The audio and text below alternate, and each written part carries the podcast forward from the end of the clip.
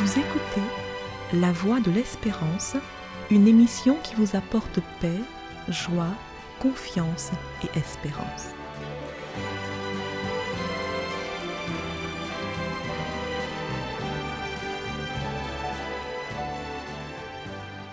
Bonjour la Guyane et bonjour à tous depuis la Guyane. Mettez-vous dans la peau d'un réalisateur. Imaginez la scène.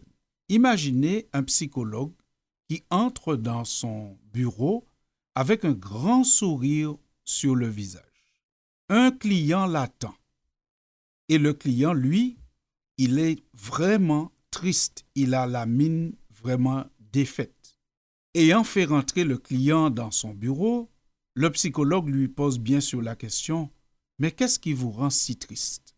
Alors le patient présente quelques situations qui le rendent triste et le psychologue de lui donner plein de conseils et à la fin de la séance de lui dire Il y a une chose de plus que vous pourriez faire. Vous devriez aller au cirque qui s'est installé il n'y a pas si longtemps dans notre ville.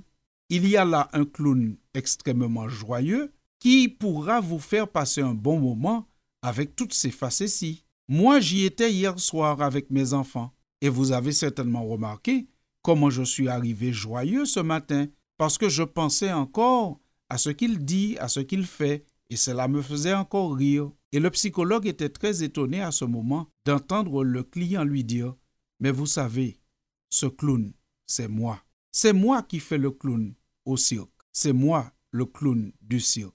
Chers auditeurs, on a ici un exemple type d'un clown triste. On pourrait dire qu'on parle de clown triste lorsqu'on parle d'une personne qui, bien qu'affichant un rire quasi constant, est au fond une personne triste et angoissée.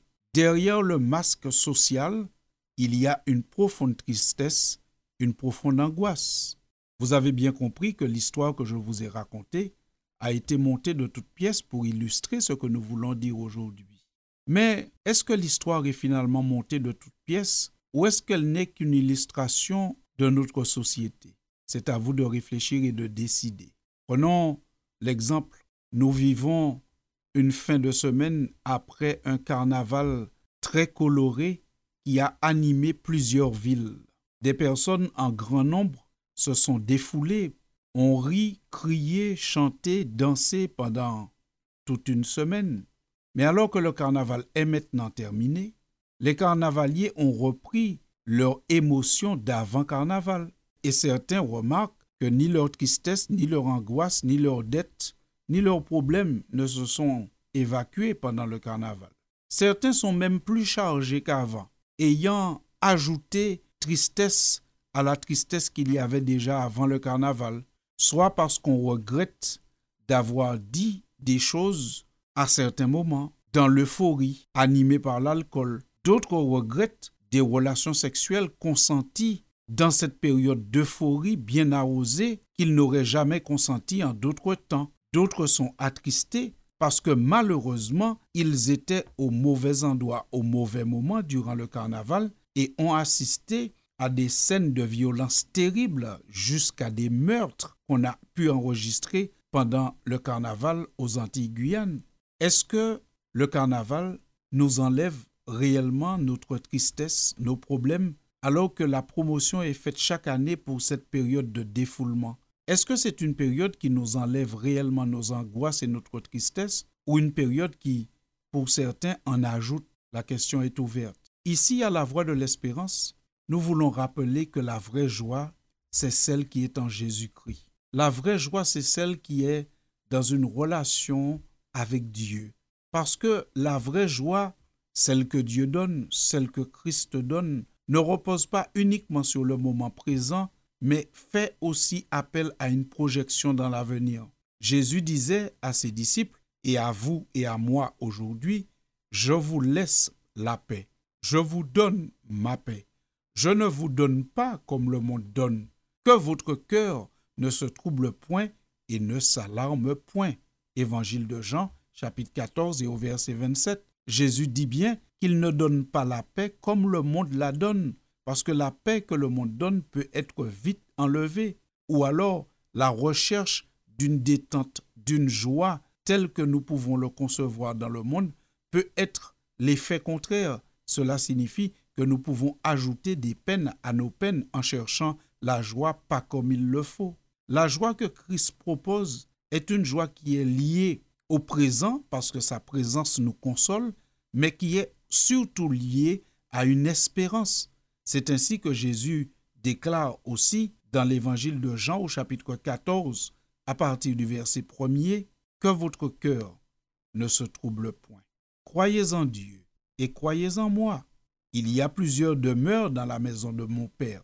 Si cela n'était pas, je vous l'aurais dit, mais je vais vous préparer une place. Et lorsque je m'en serai allé et que je vous aurai préparé une place, je reviendrai et je vous prendrai avec moi, afin que là où je suis, vous y soyez aussi. Fin de citation. Le Christ nous invite à ne pas avoir un cœur troublé parce que nous aurons dans la relation avec lui une espérance, l'espérance de son retour et l'espérance d'un royaume où régnera la paix, la quiétude. Ainsi donc, chers auditeurs, la vraie joie, elle se trouve dans une relation avec Dieu où l'espérance va naître et nous porter dans notre quotidien. Nous lisons encore dans le livre des psaumes au chapitre 16, Je bénis l'Éternel, mon conseiller. La nuit même, mon cœur m'exhorte. J'ai constamment l'Éternel sous mes yeux. Quand il est à ma droite, je ne chancelle pas.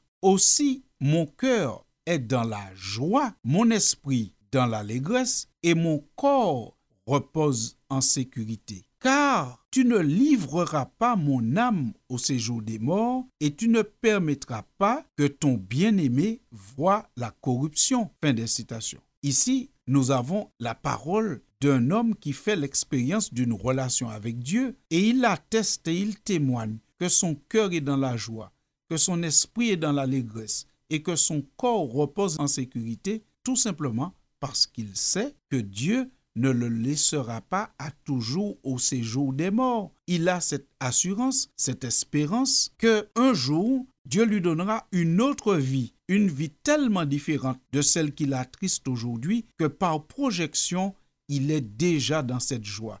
Il vit déjà le pas encore avec son Dieu par la foi. Et il conclut son propos dans le psaume 16 au verset 11 en disant Tu me feras connaître le sentier de la vie. Il y a d'abondantes joies devant ta face, des délices éternelles à ta droite. La vraie joie, elle est dans cette relation avec Dieu qui nous permet d'espérer un avenir meilleur et qui surtout nous apporte une sérénité dans le présent face à toutes les difficultés que nous pouvons confronter. La vraie joie ne se trouve ni dans l'alcool, ni dans le tabac, ni même dans des défoulements sans limite. Non, la vraie joie, elle se trouve dans le Seigneur.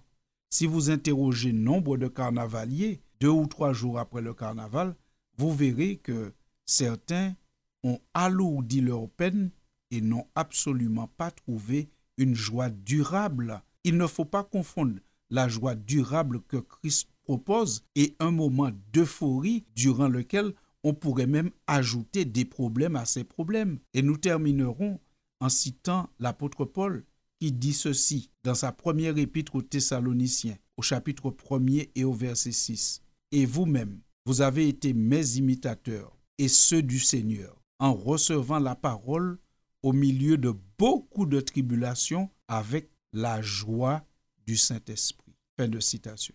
Paul nous introduit dans une notion merveilleuse, une notion qui nous fait savoir qu'avec Dieu, il y a une joie. Dans le Saint-Esprit, il y a une joie. La joie de recevoir la parole de Dieu avec le Saint-Esprit, et cela nous procure une grande joie, une joie durable, une joie profonde. Ce n'est pas l'euphorie, ce n'est pas l'hystérie, mais c'est une paix profonde. Voilà donc ce que l'équipe de la Voix de l'Espérance souhaite à chacun, que nous puissions tous rechercher et trouver cette vraie joie qui est dans une relation avec Dieu et que nous puissions, même au milieu de nos difficultés, recevoir, comme le dit l'apôtre Paul, la parole de Dieu avec la joie du Saint-Esprit. À bientôt, chers auditeurs. force de vouloir chercher ailleurs ce qu'il a dans son cœur. Derrière mon c'était l'indifférence. Je noyais ma peine en cachant mes peurs. Tu m'as donné la joie, de la joie, de la joie et du bonheur. Tu m'as donné la joie, de la joie, de la joie, de la joie, de la joie qui remplit mon cœur. C'était La Voix de l'Espérance, une émission préparée par l'Église adventiste du septième jour. Si vous désirez avoir une copie de la causerie d'aujourd'hui, demandez-la. Elle vous sera donnée gracieusement. Écrivez à La Voix de l'Espérance, boîte postale 169 97 324 Cayenne, CEDEX ou téléphonez au 0594 25 64 26. Merci chers auditeurs et à bientôt.